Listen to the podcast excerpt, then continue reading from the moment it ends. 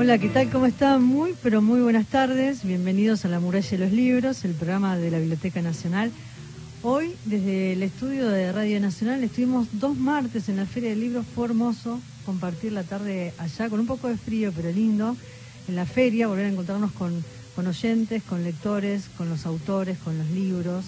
Fue un placer enorme. Hoy, desde el estudio, junto a Gastón Francese. ¿Cómo estás, Gastón? Volvimos. Volvimos. Hola, ¿qué tal? Buenas noches. 19.05 y antes de nada, un beso a Tito, a mi viejo, perdón por esto, pero es el cumpleaños, a Silvia que está con él también, así que un cariño enorme. ¿Nos está escuchando o no? Sí, todos los ah, martes está. Ahí está, le mandamos un beso enorme. Que pase un muy lindo día de feliz cumpleaños. Y saludamos a Cristian Blanco en la coordinación de aire y en la producción de contenidos de La Muralla y a Berenice Vieto que está hoy con nosotros en la operación técnica. Muy buenas tardes a todos. Y arrancamos el programa con, un homenaje y un recordatorio. Eh, falleció Damián Blas Vives, compañero nuestro de la Biblioteca Nacional. Eh, yo lo conocí cuando entró a la biblioteca y él era escritor, gestor cultural, trabajaba en la biblioteca desde el año 98. Damián era dueño de una erudición infinita y precisa sus temas iban desde la literatura fantástica al policial, pasando por la literatura japonesa. Creo que era la persona que más sabía en Argentina de la literatura japonesa. Hizo en la biblioteca muchísimas cosas, muchísimos ciclos y además eh, creó el Centro de Narrativa Policial, el programa de literatura, la revista Abanico, la revista Evaristo Cultural y en las últimas ediciones de la Feria del Libro estuvo con la editorial, con Evaristo Cultural. Estuvo también en La Muralla en, muchas oportunidades. Y lo último que habíamos hecho con él fue el festivalón en plena pandemia. Y, me acuerdo de, esas charlas que, tuvimos coordinando todo el trabajo con otras provincias y otros eh, espacios culturales para poder hacer el festivalón desde el canal de YouTube y este encuentro que la virtualidad nos había obligado con la pandemia, eh, muy recordado por, muchos compañeros, por muchos escritores, por muchos amigos. El viernes se lo despidió en la, sala Raúl Cortázar. Me parece mentira estar dando esta noticia, eh, porque lo conocí, trabajé con él. Cuando entró a la biblioteca, vino a trabajar al área. Yo estaba en ese entonces como, como jefa del departamento de producción y nos tocó compartir muchas charlas, muchos momentos Después él eh, hizo su propio recorrido en la biblioteca, así que el programa de hoy se lo dedicamos a su memoria, la memoria de Damián Blas Vives, de todos quienes lo, conocí, lo, conocieron y lo recuerdan también con mucho cariño. Antes de que presentemos a, nuestra querida invitada, 11 65 84 08 70, nuestra línea de WhatsApp, y el contestador 0810 222 0870 dejen sus últimos tres números del DNI porque tenemos regalí, pero regalos no, geniales. Un regalazo, un regalazo. Así que fíjense, ¿eh? Bueno, la saludamos. Está aquí con nosotros en el estudio Irene Chiquiar Bauer. Vamos a presentarla. Hola, Irene, ¿cómo estás? Hola, ustedes. El gusto es nuestro. Ya veníamos charlando desde, desde la entrada de la radio. Hay muchas cosas que nos va a contar. Irene es periodista, docente y escritora, doctora en letras por la Universidad Nacional de La Plata, magíster en Sociología de la Cultura y Análisis Cultural por la Universidad de San Martín, magíster en Literaturas eh, Comparadas por la Universidad Nacional de La Plata, es docente en la Universidad Nacional de San Martín y en la Universidad Nacional de San Antonio de Areco. Estuvo a cargo de la Comisión de Escritoras del Centro PEN Argentina y nos va a hablar de este vínculo tan... Es una grosa. Es una grosa. Sobre Victoria Campo, Victoria Campo, el ensayo personal de Mar Dulce. Le mandamos un beso enorme a la gente de Mar Dulce, a Damián Taborowski, a, María Sorraquín, que siempre nos, nos da todos los libros de los autores, una gran editorial que queremos mucho, entre nuestras editoriales más queridas.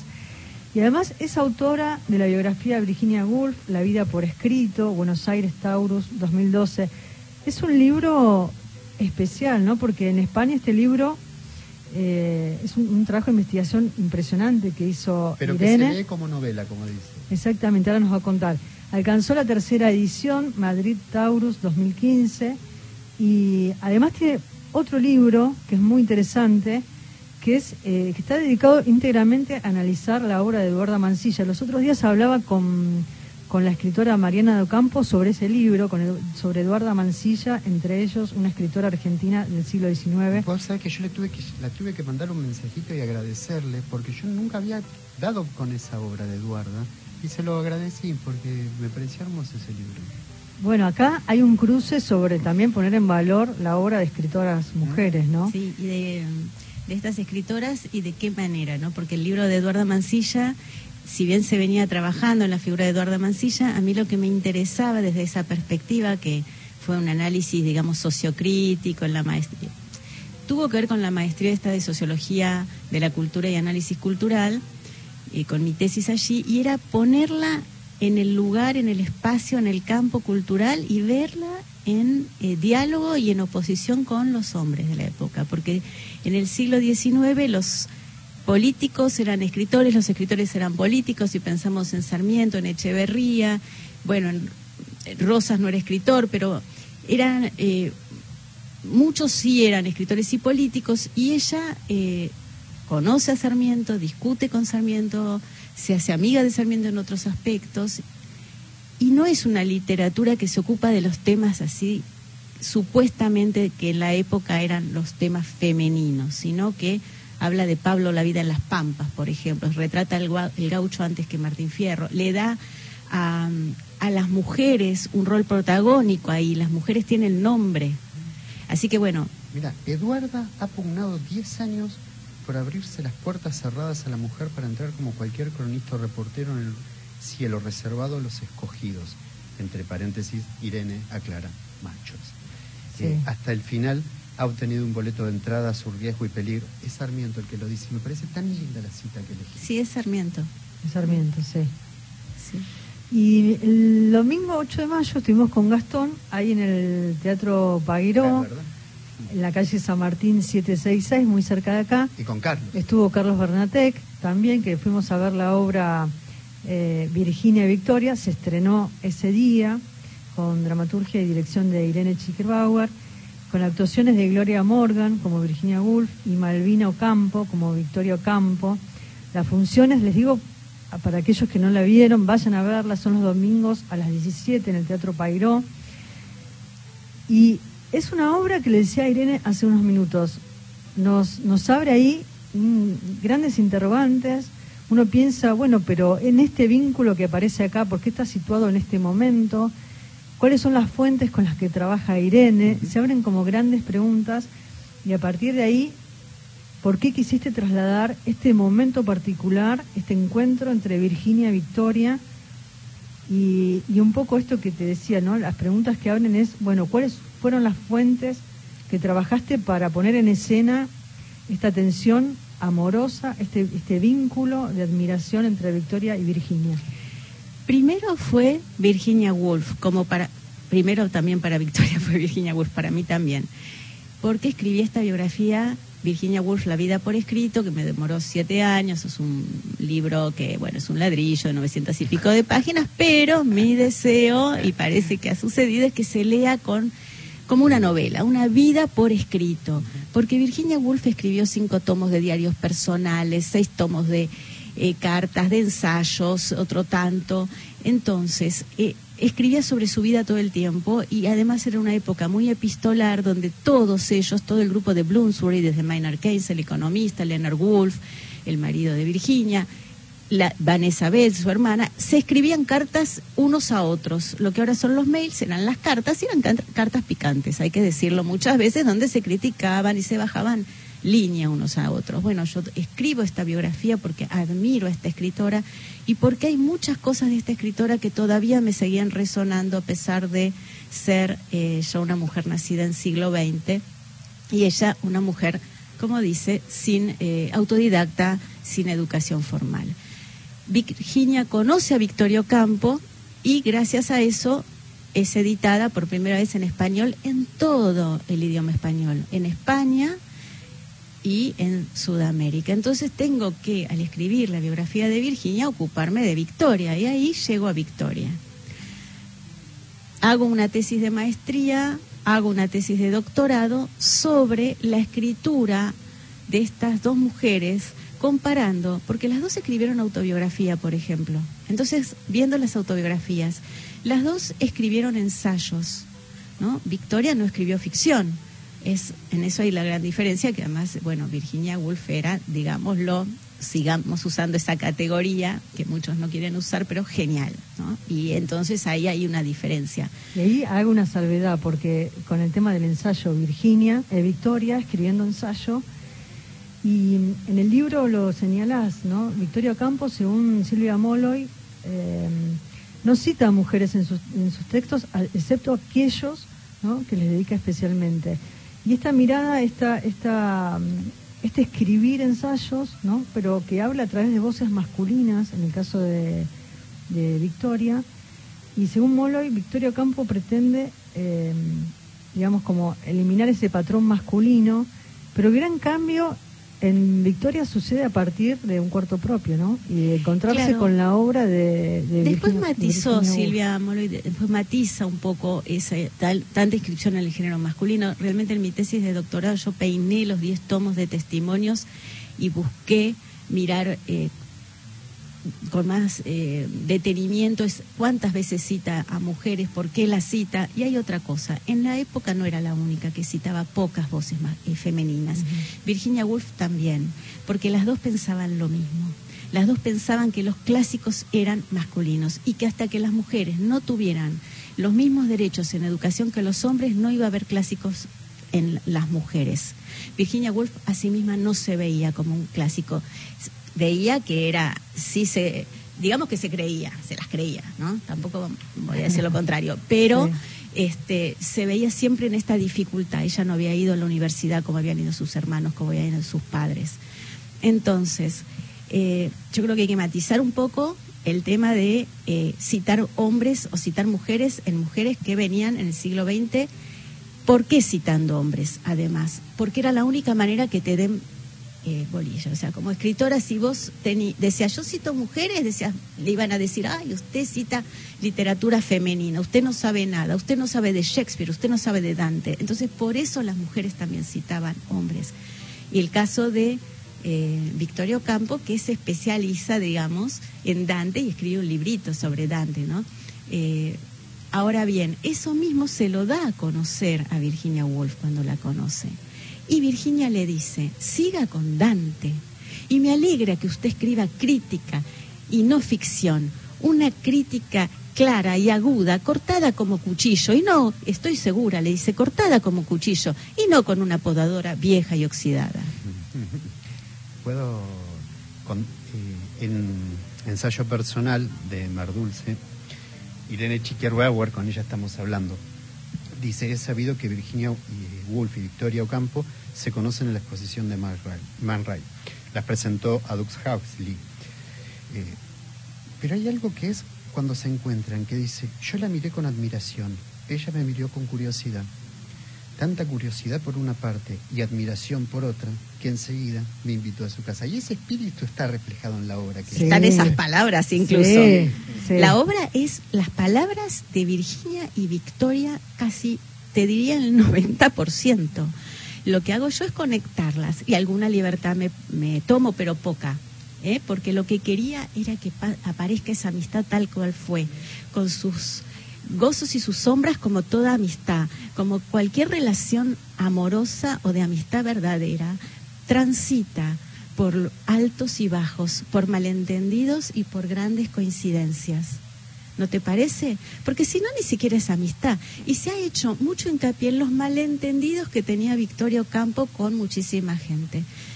Los malentendidos muchas veces eran por el carácter de Victoria, que por un lado era tímida en algún sentido, se tenía este complejo, como decía ella, de autodidacta, y por el otro lado se sabía no reconocida. Y ya sabemos qué pasa a veces cuando las mujeres no se sienten reconocidas y tienen carácter. ¿no? Entonces eso genera alguna problemática y genera malentendidos. Sobre todo le pasaba con algunos hombres que creían que su admiración iba a transitar por otros terrenos más íntimos y no era así, por ejemplo. Y hay hombres que lo tomaron bien y otros que dijeron, ah, no, esta mujer, esta seductora. Este, entonces, bueno, Con, con Virginia también hay algún malentendido. Pero, ¿vos te parece? Mira, Ana, a ver, somos mujeres. Gastón, vos también. A ver. vos también vas. Porque mira, ¿qué te pasa si dice, si aparece Virginia Woolf y te dice, vos le dijiste que escribiste algún ensayo sobre Dante tímidamente, ¿no? Y te dice, siga con Dante. Estoy segura que un ensayo como ese está, es claro y agudo, está cortado como con cuchillo y no con podadora vieja y oxidada. ¿Qué es? Te agrandás muchísimo, ¿no? Total. Si te dice eso, Virginia Woolf. Además desafiante, ¿no? está desafiando en un eh, punto. La, este, darle coraje, darle, sí, seguí adelante, escribir lo que no le decían otros, lo que no le diría, me imagino, un Borges, un Bioy Casares a Victoria, se lo había dicho a Virginia Woolf, cómo no iba a toda la vida seguir fijada a esa mujer que le había descubierto en 1929 cómo escribir como una mujer, porque hay que pensar en la época. Yo quiero hacer un paréntesis acá. Quiero invitar a los oyentes ¿sí? de todo el país que nos llamen, que nos escriban. Ahora vamos a volver a decir las vías de comunicación, porque Irene eh, nos va a regalar un par de entradas para ir a ver la obra el sí, domingo. Totalmente. Para que vayan al teatro los domingos a la. ¿Hasta qué? ¿Hasta cuándo va a estar la obra?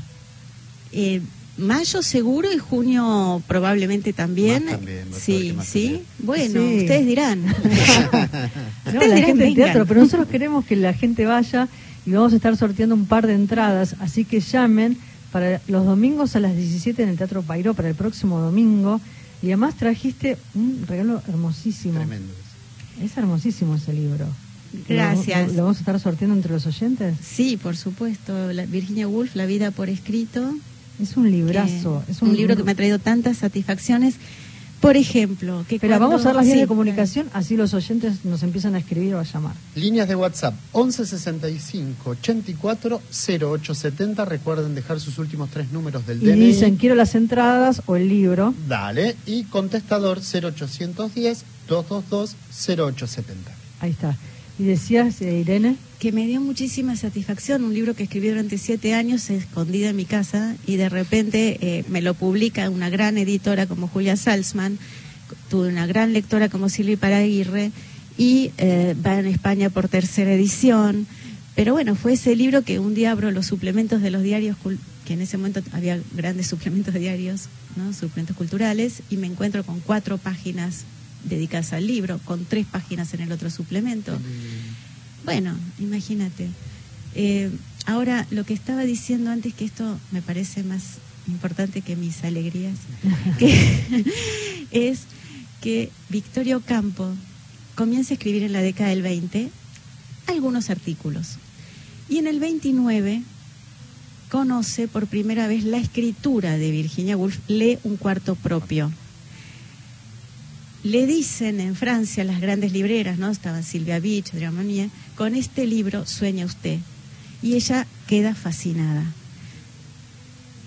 Además es el primer libro publicado en español de Virginia Woolf. Después, después. No, lo lee, lo lee, lo lee primero en, en Francia, ¿no? No estaba traducido. Entonces, hasta ese momento ella escribía de una manera eso lo muestro en mis tesis, digamos, ¿no? Acá se los cuento amigablemente. Las tesis hay que leer mucho para decirlo, pero bueno, acá estamos. Entonces, en un artículo dice que ella escribe a través del jirón, de un jirón de la barba patriarcal. Luego de leer un cuarto propio, nunca más va a decir semejante cosa y dirá, quiero escribir más o menos bien o más o menos mal, pero como una mujer, porque una mujer solo puede escribir palabras casi textuales de un cuarto propio. Y si uno peina los diez tomos de testimonio, si uno ve toda la autobiografía de Victorio Campo, va a ver que siempre va a estar en diálogo con eh, un cuarto propio de Virginia Woolf con Tres Guineas, por ejemplo.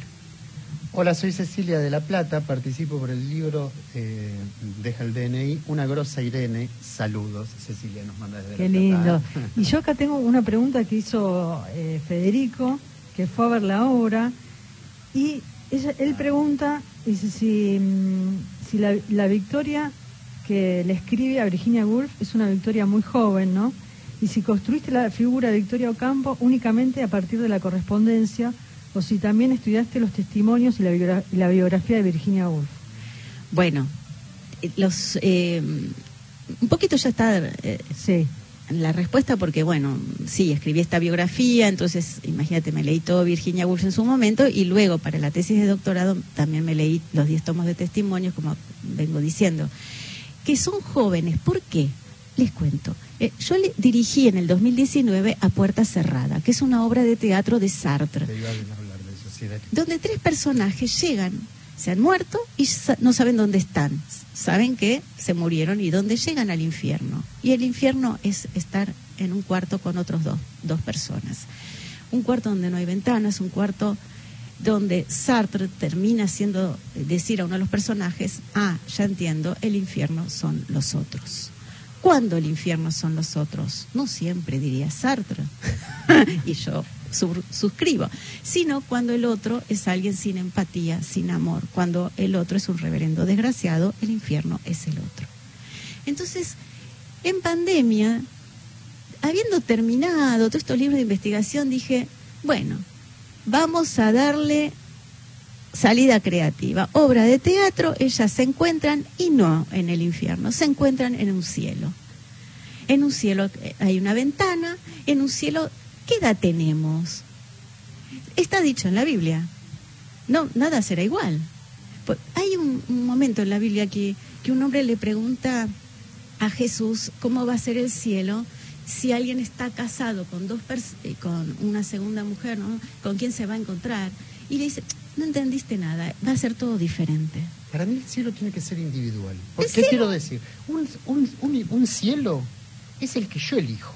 Y, estarían ahí los que yo quiero que estén. No puede estar cualquiera en Por ahí va la obra. Hay gente que tiene que estar afuera de ese cielo, lo dejo para abajo. Claro. Pero es verdad, claro. Y entonces, ¿cómo te ves? Te ves en el momento que te sentiste espléndida o espléndido. Entonces, ¿por qué están más o menos jóvenes las dos?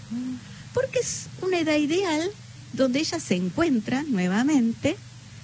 ¿Y quién está primero? Virginia. Porque Virginia, no voy a spoilear, pero saben, eh, murió en 1941 y Victoria en 1979.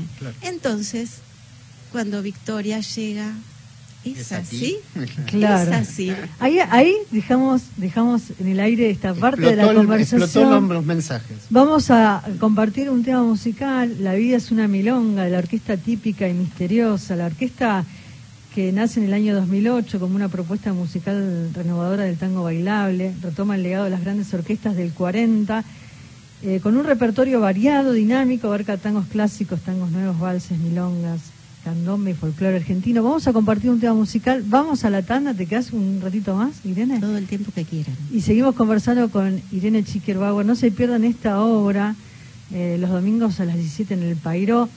Vamos de nuevo con las vías de comunicación. 11 65 84 0870, nuestra línea WhatsApp, los tres últimos números del DNI, contestador 0810 222 0870 y ahora en un ratito leemos. Sí, nos dicen si quieren ir al teatro o si quieren el libro, enseguida volvemos. Vamos a la música y la tanda.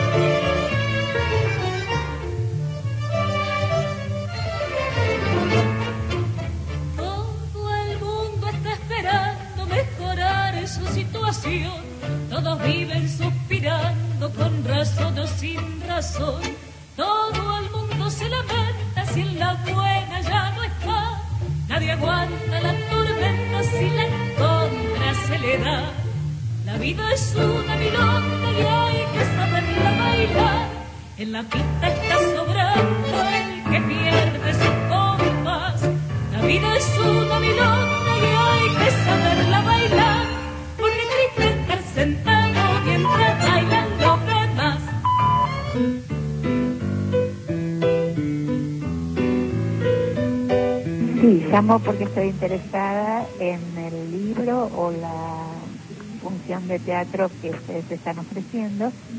Mi nombre es Gabriela Fishman y mis últimos tres números son 870. Gracias.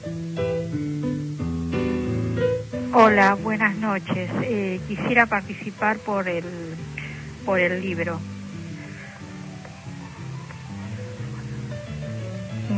Tres últimos números son 467. Muchísimas gracias y muy lindo el programa. Gracias. Y llegan también mensajes al WhatsApp. Quiero el libro, un par de entradas para el teatro. Mis Quieren tres- todo. Soy Graciela de Hurlingham, me encanta Irene, saludos. Leonora de Villa Lugana, de Lu- Villa Lugano. Hola, ¿cómo están? Bello programa. Quisiera ganar el libro. Gracias a Leonora Pas- Pastorini de Villa Lugano. Dice, qué bien, quiero escribir como una mujer. Irene, Leonora dice eso. Eh, Hola, la muralla atenta, escucho este hermoso programa y he dedicado a Virginia Victoria. Quiero participar por las entradas de teatro, Suni de San Cristóbal. ¿Quién más tenemos? Hay más, hay muchos más. Soy Nora, mi DNI, escribo por el libro. Buenas tardes, Mónica de Merlo, Virginia Woolf y Victoria Ocampo, inmensas escritoras. Placer de escucharlos, encantada de participar por el sorteo. Mario Salica, que esclarecedor, importante los comentarios por el libro, también se anota. Laura de Ciudadela, hola geniales, me gustaría el libro. Silvia Martínez, hola Ana y Gastón, me gustaría concursar por el libro, felicitaciones. La está rompiendo el libro. Sí, sí, sí. ¿eh? Hola estimado, soy Luis Rodríguez, quiero el libro. Es el poder de Tienen que ir a ver, tienen que ir a ver la obra de teatro, ¿eh? No porque se la ahí pierdan. también se, no se la pierdan. Ahí hay muchísimas cosas que suceden y entre ellas se, a- se deja ver el humor, ¿no? Porque nos decía Irene antes de entrar que muchos escri- muchas escritoras y escritores fueron a, a ver la obra, además de críticos, periodistas, pero ahí surgen un abanico de temas, ¿no? Y entre ellos el humor de Virginia Woolf. También uno se piensa eh, qué tipo de lector eh, esperaba, ¿no? Porque un lector común que leía por placer y también se habla de esa parte de una élite intelectual que estaba bien informada y ahí entra en qué categoría de lectores o de lectoras se ven ellas y también eh, esto que Victoria utiliza algunos de los registros expresivos de Virginia Woolf y también el humor, ¿no?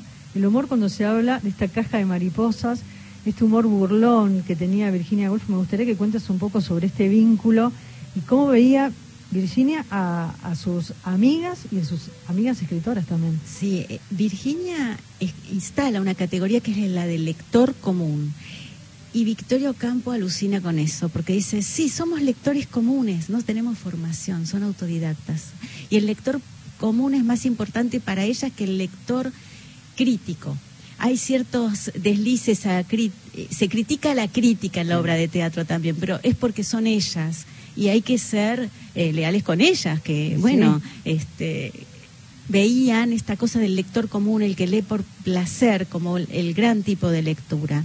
Y entonces, eh, cuando conversan, ¿qué pasa? A Virginia le encantaba conversar con mujeres. Se la sentaba, les pedía que les relate sus vidas y entonces le llega un personaje de Sudamérica. Virginia había escrito su primera novela situándola en un i- imaginario territorio de Sudamérica. Virginia Woolf nunca salió de Europa, no viajó demasiado, fue a algunos países centrales de Europa y poco más. No llegó ni a, ni Estados Unidos, donde, como dice la obra, donde fui bestseller. ¿Cómo quería que vaya a la Argentina, no? Bueno, y entonces conversan y Virginia tenía un imaginario respecto de las pampas que le venía de Darwin, le venía de las bibliotecas de su padre y ella se imaginaba las mujeres argentinas como las vio Darwin y se imaginaba una tierra llena de mariposas. Además, Virginia Woolf cazaba mariposas de joven y las coleccionaba, eran los pasatiempos que tenían los chicos en esa época. Y además, las mariposas están en más de 20 veces en sus libros las rastré. O sea, siempre son las mariposas o las mariposas nocturnas. Es más, uno de sus libros se iba a llamar The Moth, la mariposa nocturna. Entonces, cuando se encuentran, le pregunta Virginia a Victoria, ¿y las mariposas? Y las mariposas, está obsesionada por las mariposas. Entonces, Victoria, cuando llega en un momento a la Argentina, le compra una caja de mariposas sudamericanas, una colección, y se la envía a eh, Inglaterra con dos mujeres y ahí todo hay un episodio muy gracioso porque llegan la las dos mujeres claro. con una caja de mariposas y Virginia dice, ay, llegaron y me dijeron, entre esto, eh, entregárselo en sus propias manos y se esfumaron y vi esta caja de mariposas, qué regalo fantásticamente, en un punto dice, inadecuado. Y eso genera que Victoria le diga, ojalá no hubiera dicho esas palabras, porque se ha visto como si fueras un malentendido y en realidad fue un gran entendimiento. Si vos, Ana, me decís que te gustan los chocolates, yo empatizo con vos y te voy a mandar una caja de chocolates. ¿Qué te gusta, Gastón? el chocolate, el champán. Bueno, si yo quiero, no sé, que me tengas aprecio, que, que, que sepas cuánto valoro este, está relacionado con vos. Hay un registro, además, ahí hay del otro, registro ¿no? del otro. O sea, hay registro del otro y hay de los dos lados, aunque del lado de Virginia siempre es más irónico y más regido por la curiosidad. Pero, hay que decirlo, Virginia era así con todo el mundo. Virginia se burlaba de todo el mundo, hasta del, De sus amigas. de sus amigas, de su hermana, era irónica, era graciosa. Vos sabés que Virginia Woolf, que la vemos con esta posición a veces tan lánguida y esta depresión que te- tuvo al final de su vida, cuando era chica la llamaban la cabra, la, la cabra, porque era como que siempre estaba, eh, no sé, haciendo travesuras. En cambio a su hermana, la que después fue pintora, la llamaban la vaca, porque la veían más plácida, más tranquila. Cuando Victoria Ocampo se entera del suicidio de Virginia Woolf, dice que no lo puede creer. Dice, ¿cómo? Si esa mujer era, y utiliza las palabras, un fuego de artificio. ¿Qué quiere decir eso? Que cuando vos ibas a la casa de Virginia Woolf, sí te la habilitaba la entrada, como se la habilitó a Victoria Ocampo porque le interesó, y la volvió a invitar y le cocinó incluso un lenguado. ¿Qué dicen, Laura? ¿no? Un lenguado, así pagaba el lenguado comido en casa de los Woolf. Bueno, sé partes de la obra de memoria, imagínate. Sí. Este, entonces, Virginia eh, tenía este tipo de relación. Hola, estimado, soy Luis Rodríguez de Villavoz. Quiero participar por el libro de Irene. Irene Chiquerbauer es la autora de eh, Virginia y Victoria, pero unas palabras para quienes están atrás también y que participan y que es el equipo, los Están tal. las poniéndole todo el cuerpo desde, bueno, estamos ensayando desde agosto del año pasado con Gloria Morgan, que hace de Virginia Woolf, y Gloria eh, actuó en la otra obra que dirigí, me decía, yo soy parecida a Virginia Woolf, y Irene, hace algo sobre Virginia Woolf. Y yo digo, no, ni sueñes, ni sueñas, sí, pero sí se Sí. hizo su deseo, y es Virginia Woolf y Malvina Ocampo, que como su nombre lo indica, es Victoria Ocampo. Sí. Grandes actrices. Ahí en el Teatro Pairó los domingos a las 17. Hoy vamos a estar La sorteando música, sobre la el música de La Jorge, escena. La música de Jorge Chiquiar, el diseño sonoro. eh, bueno, la gente del equipo El Pairó, que es maravilloso, Sebastián Benítez, Archie, eh, Ariel Pasadore, eh, la escenografía, Georgina Clura, Alejo Bianco, la El iluminación, vestuario. la iluminación de Gonzalo Córdoba, gracias. Y el vestuario Ale Fantili. El vestuario de época, lindísimo. Eh, con Irene venimos charlando hace un tiempo porque vamos a, a grabar en breve, en muy pocos días, un nuevo capítulo de Apalabradas que se va luego a emitir por Canal Encuentro y vamos a hablar de todas estas cosas. Nos adelantamos a esa, a esa entrevista, a esa charla en la Biblioteca Nacional, así que nos vamos a volver a encontrar. Nos va a quedar pendiente un nuevo encuentro acá en la muralla de los libros para seguir hablando sobre, sobre Virginia Woolf, sobre Victoria Ocampo, sobre todo lo que estás haciendo. Eh, un placer enorme. Gracias por haber venido hoy a- al programa. Gracias a ustedes, los espero en el teatro. Eh, y nos encontramos en la biblioteca dentro de muy pocos días. Sí, qué placer. Bueno, entonces no se pierdan, le digo a los oyentes, la- las funciones en el Teatro Pairó los domingos a las 17, ahí en San Martín 766, para ver este encuentro, esta mirada esta forma de contarnos sobre una época, sobre grandes escritoras y, y todas las preguntas, como decíamos al comienzo, que nos hacemos, quienes, quienes, bueno, nosotros en nuestro caso fuimos a ver la obra y muchos escritores también te han preguntado cosas. Una ¿no? El Sí. teatro es a menos de 100 metros de donde fue la casa natal de Victorio Campo y donde funcionó Sur por muchos años hasta que se vendió esa casa y ahora es un edificio que está ahí en la esquina frente a la iglesia de Catalinas. lo que significó Sur, ¿no? Para nuestro país, para la literatura. Y además hay muchas de las cosas de la familia Ocampo en la Biblioteca Nacional. Se ha comprado eh, fondos privados, compraron la última gran biblioteca de autor de Bel Casares, donde ahí confluyen como una especie de río, ¿no? Los libros de Victorio Ocampo, de Silvino Ocampo, la- libros de Borges, y estos encuentros, estas ter- los dibujos. Así que Laura, la obra solo una- los domingos. La- la- Solo los domingos, sí. una- Ahí hay una relación entre la entre la biblioteca y la obra que escribiste, Irene, sobre Virginia Woolf y Victoria Campo. Gracias, ¿eh? Gracias. Gracias a nuevamente. Vamos a la música y ahora nos vamos a Navarro. Ahí nos, nos quedó ahí una idea pendiente que Irene le contamos que vamos a hablar ahora con, con Raúl Lambert, que es secretario de gobierno de la Municipalidad de Navarro, eh, quien generosamente nos abrió la puerta de la localidad de Navarro.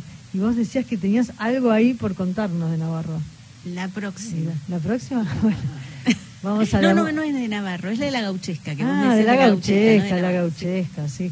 Vamos a, hablando de gauchesca, vamos a escuchar a Gauchos of the Pampa, que van a estar este jueves en el Roxy, que estuvieron acá haciendo un, un auditorio. Vamos a la música y enseguida continuamos.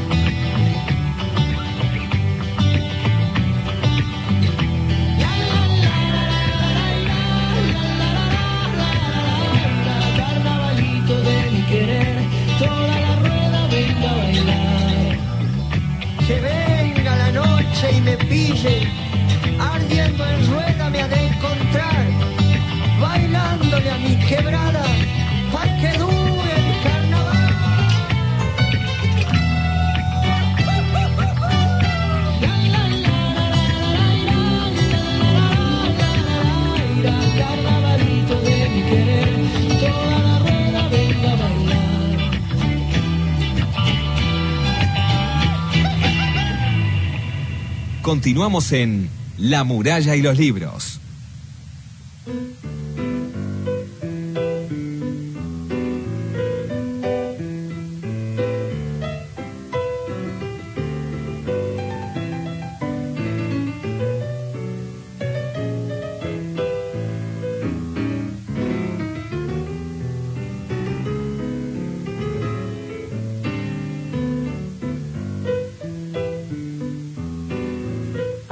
Quedamos sacando unas fotos con, con Irene, eh, la verdad que un placer enorme.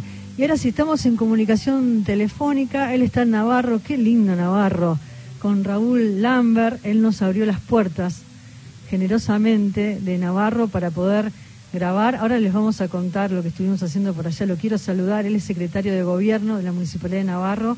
Durante mucho tiempo estuvo en la Dirección de Cultura, sigue ejerciendo la Dirección de Cultura también. ¿Cómo estás, Raúl? Muy buenas tardes. Ana da Costa, Gastón Francese te saludan. Hola Ana, ¿qué tal? ¿Cómo estás? ¿Cómo están ustedes? Buenas, buenas. ¿Cómo no, cómo no abrirle las puertas a la Biblioteca Nacional? Ha sido un placer, un gusto y una satisfacción que hayan elegido Navarro para, para su trabajo, ¿no?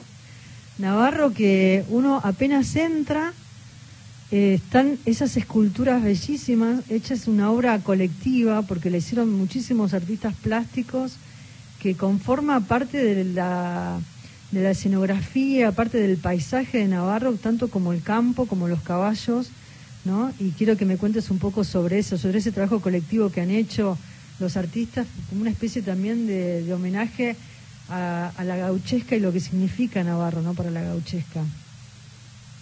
Sí, nosotros eh, como gestión de gobierno elegimos, decidimos y tomamos esa, esa iniciativa ya hace 10 años de mostrar, eh, en cierta forma, mostrar nuestra historia, nuestros, nuestros personajes, pers- eh, héroes y, y próceres de la historia y algunos personajes populares que para nosotros son, son próceres de nuestro pueblo, ¿no? Estamos hablando de Juan Moreira.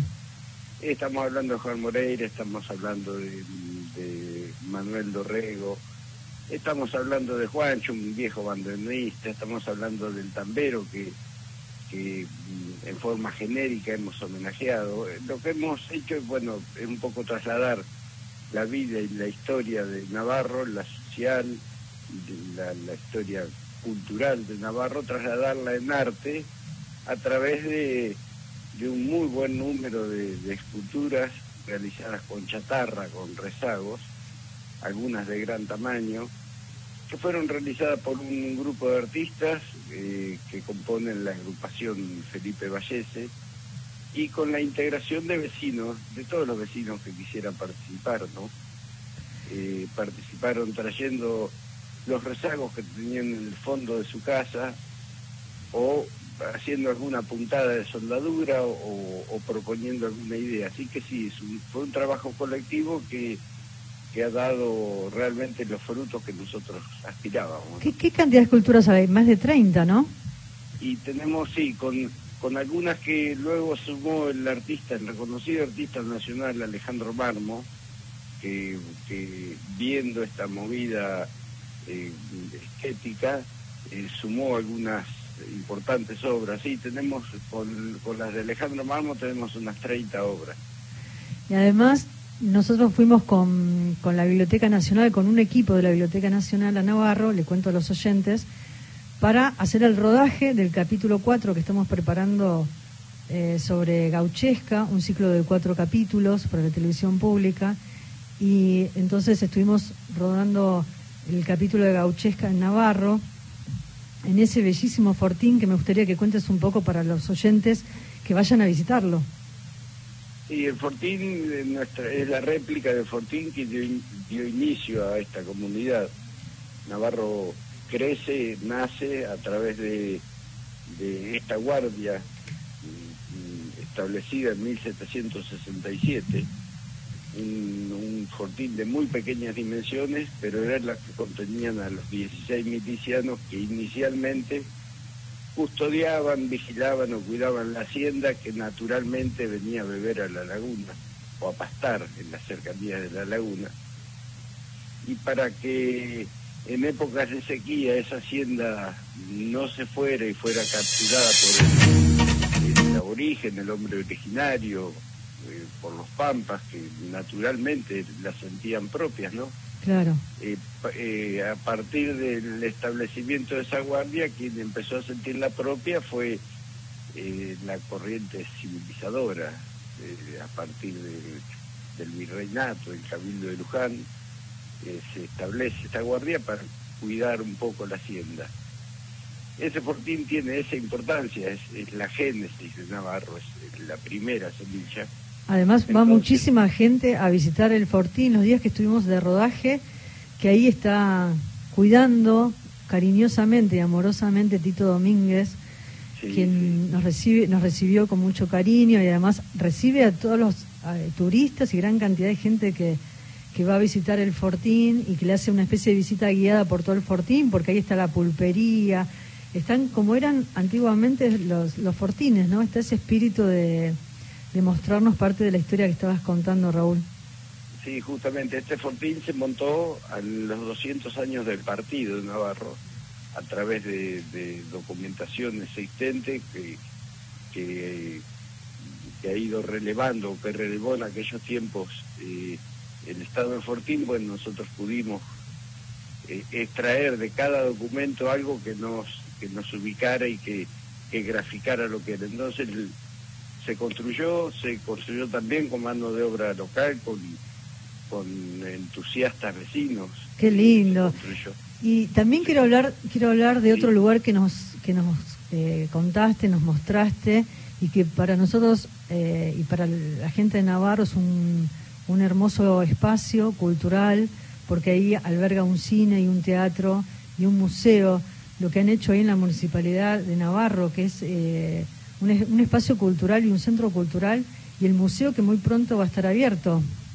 Sí, es el Centro Cultural Manuel Dorrego, que está en el contrafrente municipal y que ofrece un, un cine, una sala de 190 butacas, hermosa, moderna, con, Impecable, Con es lindísimo el sí, espacio. con toda la tecnología. Y en ese espacio, bueno, Centro Cultural Dorrego, nosotros por supuesto, porque es nuestro máximo referente eh, en la historia y en la geografía, nuestra geografía pueblerina, es, es Manuel Dorrego, ¿no? Claro. y, y en ese en ese espacio también hemos convertido, hemos transformado las antiguas caballerizas municipales en, en un museo paleontológico en- que está en pleno montaje en este momento. Eh, ya tenemos el 70% montado, nos falta nada más que el 30%. Hablo de montaje porque estamos montando los, montando, distribuyendo y poniendo en, en valor de exposición los fósiles eh, pampeanos, los fósiles nuestros, auténticos, encontrados también y buscados y recuperados por vecinos entusiastas de, de nuestra fauna fósil. Claro. Así que se, se está haciendo un conjunto de eh, una propuesta cultural que es muy interesante y que fundamentalmente sirve para, para nosotros, para los navarrenses o navarreros, nos sirve para, para reafirmar y confirmar esta identidad y este amor y cariño que le tenemos a nuestro pueblo, ¿no? Así es.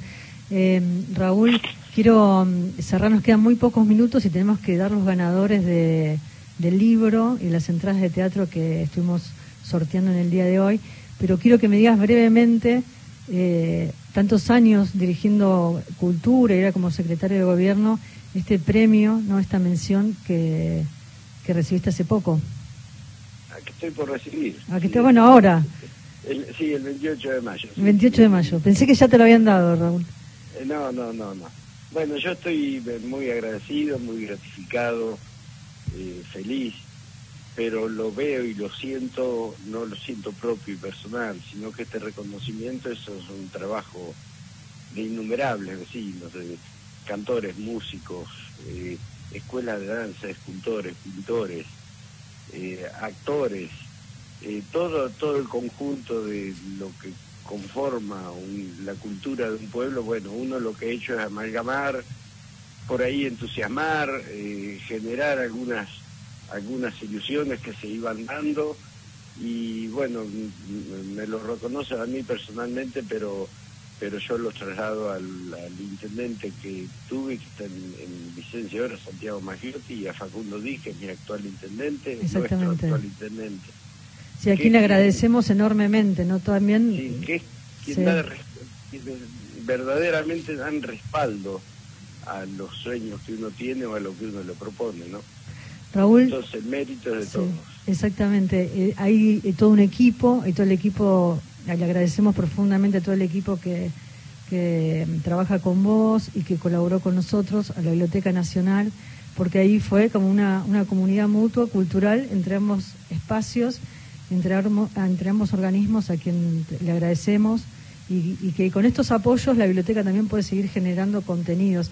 Raúl, un abrazo grande, muchísimas gracias eh, por todo ese tiempo compartido y por esta charla. Un placer enorme. No, por favor, gracias, gracias a vos, Ana. Un beso grande y saludos a todo el equipo de la biblioteca. Acá está Cristian Blanco, que también te manda un beso enorme Cristian, un amigo que ha, que ha servido de nexo permanente para, para lograr lo que logramos con ustedes. Así es. Esa colaboración. Gracias, Raúl. Un beso enorme. Raúl Ma- Gracias a Lambert, secretario de Gobierno de la Municipalidad de Navarro. Nos despedimos con los ganadores. Antes de los ganadores, el viernes a las 19 en la Biblioteca Nacional, Néstor Luis Cordero, vayan a verlo, es gratuito y vale la pena. Ganadores, al teatro Lidia 243 se va a comunicar con vos, Cristian, para darte Las eh, para hacerte saber. Y el libro va para Carlos, que es de Córdoba, 912 también, Cristian se va a comunicar con vos. Chao. Gracias a todos por la compañía. Muy buena semana. Hasta el martes.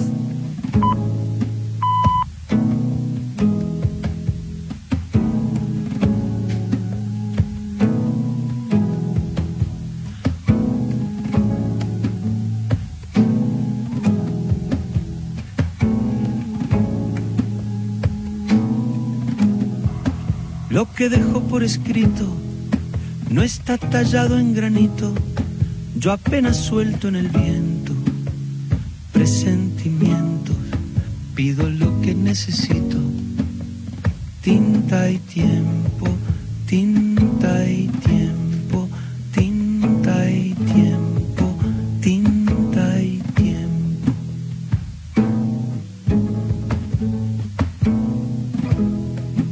cuesta esperar y cuando toca decantar lentamente lo que siento, yo me impaciento, luego lo vuelvo a intentar, tinta y tiempo